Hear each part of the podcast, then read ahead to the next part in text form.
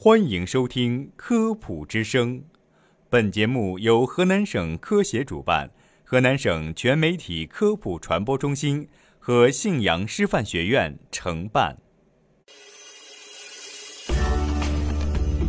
聚焦致富新方案，助农脱贫鼓腰包。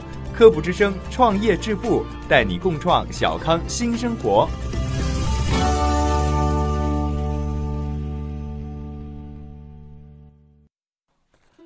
大家好，我是刘冬玉，我是韩雪。接下来，我们再一起说一说一位俄官的帮扶脱贫情怀。今年四十八岁的王应富是河南省固始县分水亭乡的王塘村人，早年在外地当建筑工做服装生意，近几年成了小有名气的俄官。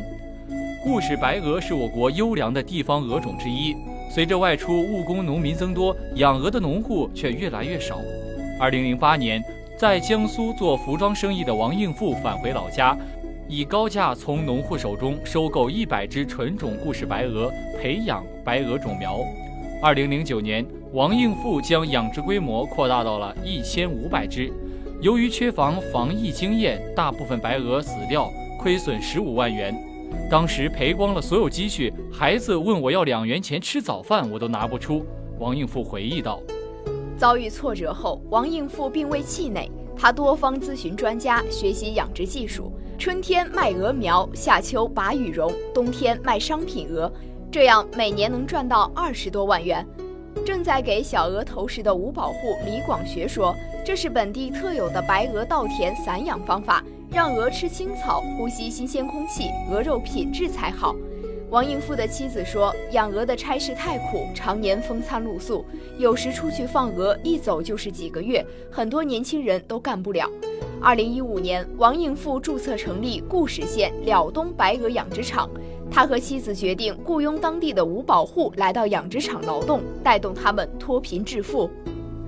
就在事业蒸蒸日上的时候，意外接踵而至。二零一七年十月，王应富不幸遭遇车祸。胸骨和腿部受伤。二零一八年一月，养殖场刚建好、尚未投用的十五间鹅苗孵化板房被大雪压塌。分水亭乡四周村七十多岁的王明志已经在了东白鹅养殖场打工三年，包吃包住，每月工资一千六百元。